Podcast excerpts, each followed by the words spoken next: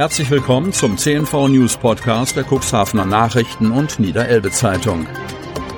In einer täglichen Zusammenfassung erhalten Sie von Montag bis Samstag die wichtigsten Nachrichten in einem kompakten Format von sechs bis acht Minuten Länge.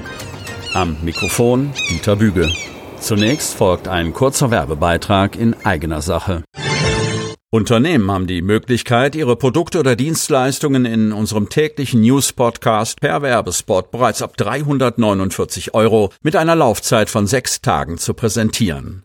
Mehr Infos zu unserem Werbespot unter cnv-mediakompass.de slash podcast. Montag, 11.04.2022. Unfallfahrer stundenlang im Auto eingeklemmt. Steinau.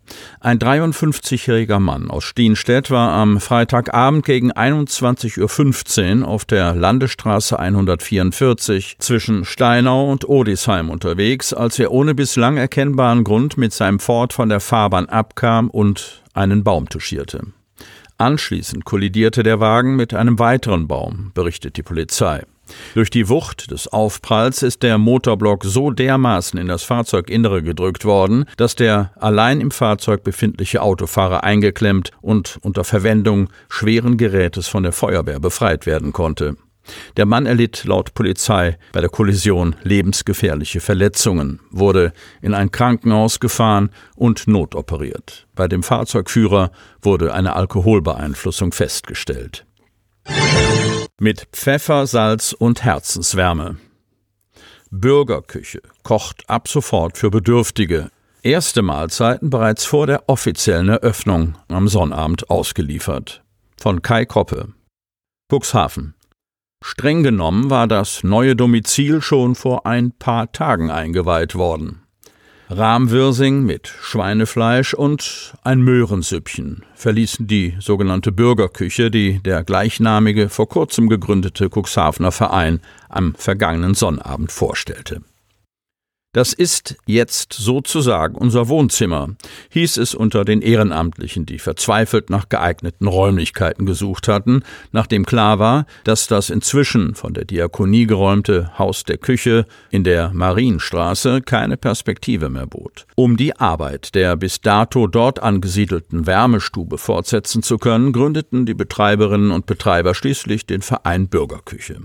Über AFH-Eigentümer Norbert Plambeck gelangten sie an ihr neues Domizil. Nach einem Tag war alles unter Dach und Fach, schwärmte der erste Vorsitzende Jan A. Bühner, der innerhalb seines Grußwortes auch den Einsatz seiner Vereinsmitglieder hervorhob. Am vergangenen Freitag war in den Räumen am Nordseekai noch bis in die Abendstunden hinein gewerkelt worden. Notwendig, um allem den letzten Schliff zu geben, einzudecken und nebenbei auch noch eine Fotoausstellung im Foyer zu platzieren. Diese Art der Arbeit wäre nicht durchzuführen, wenn es da nicht dieses ganz starke ehrenamtliche Engagement gäbe. Bühner bezog sich in diesem Fall weniger auf den absolvierten Einzug als vielmehr auf die Arbeit des von Küchenleiterin Inge Bühner und Koch Fritz Redeker angeführten Teams. Zwölf Frauen und drei Männer zählt die Bürgerküchenbrigade bis zum heutigen Tag. Sie richtet sich, wenn es um Zahlen geht, sogar darauf ein, in Zukunft noch ein bisschen mehr zu servieren als die circa 50 Essen, die jeweils die Küche verlassen. Außerdem werden einige Mahlzeiten demnächst auch in den eigenen Räumlichkeiten Möglichkeiten ausgegeben und eingenommen werden. Das Essen ausfahren werde aber wohl die Hauptverteilungsart bleiben. Für Cuxhavens Oberbürgermeister Uwe Santier, neben Kreisrat Friedhelm Ottens einer der offiziellen bei der Eröffnung, hat die Bürgerküche eine besondere Bedeutung, die ein Stück weit auch mit dem eigenen Erleben zu tun hat. Ich bin in einem Haus groß geworden, wo man sich immer in der Küche getroffen hat. Dort sei es nicht allein darum gegangen, den Hunger zu stillen. Es war immer Herzenswärme da, sagte Santier und zog Parallelen zum frischen aus der Taufe gehobenen Verein. Dort werde nun gutes Essen aus demselben Impuls heraus auf den Tisch gebracht, in einer Zeit, in welcher solch ein Angebot womöglich noch wichtiger sei als gestern. Elbferry-Fans trafen sich analog. Mitglieder zweier Facebook-Gruppen wünschen sich ihre Cuxhaven-Brunsbüttel-Verbindung zurück. Cuxhaven.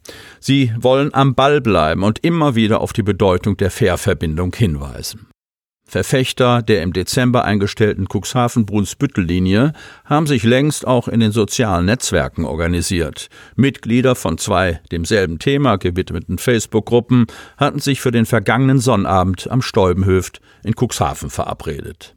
Es ist das zweite Elbfähren-Fantreffen außerhalb des Netzes. Die erste, nicht virtuelle Begegnung von Facebook-Usern hatte im vergangenen Jahr, seinerzeit sogar noch an Bord der Green Ferry, stattgefunden. Wir haben schon damals beschlossen, dass wir das wiederholen. Oliver Stolz, der die Elbferry Fangruppe verwaltet, ist an diesem Wochenende eigens aus Solingen angereist. Ein Beleg dafür, dass das Thema Elbfähre bundesweit Kreise zieht, ich bin allerdings in Cuxhaven groß geworden, räumt Stolz im Gespräch mit unserer Redaktion ein. Wolfgang Stender, Hannoveraner und Administrator der Facebook-Gruppe Elbfähre Cux, hat Verwandtschaft in Schleswig-Holstein.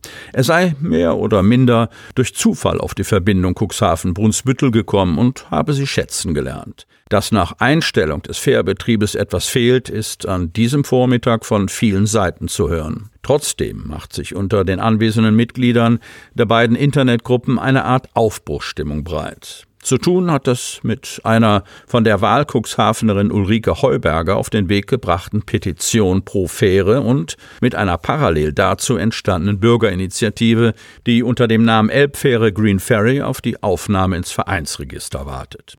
Man dürfe sich auf den gesammelten Unterschriften nicht ausruhen, appelliert Kerstin Piontek, Mitglied des bereits gewählten Vereinsvorstands, an die Zuhörer, die sich im Gebäude der Bürogemeinschaft am Elbstrom über dem Stäubenhöft getroffen haben. Fast 4000 Leute hatten die Petition unterzeichnet. Beide Facebook-Gruppen bringen es zusammen auf immerhin 3000 Mitglieder. Auf diese Leute könne man bauen, ist sich Administrator Stender sicher als es um den Unterstützerkreis geht. Damit Sie ab sofort keine Podcast-Folge mehr verpassen, benötigen Sie lediglich einen sogenannten Podcatcher. Auf den meisten Smartphones ist dieser bereits vorhanden. Falls nicht, dann suchen Sie ganz einfach in Ihrem App Store nach einem kostenlosen Podcatcher wie zum Beispiel Spotify, Apple Podcast oder AntennaPod. Die hörten den Podcast der CNV Medien, Redaktionsleitung Ulrich Rode und Christoph Käfer. Produktion Rocket Audio Production.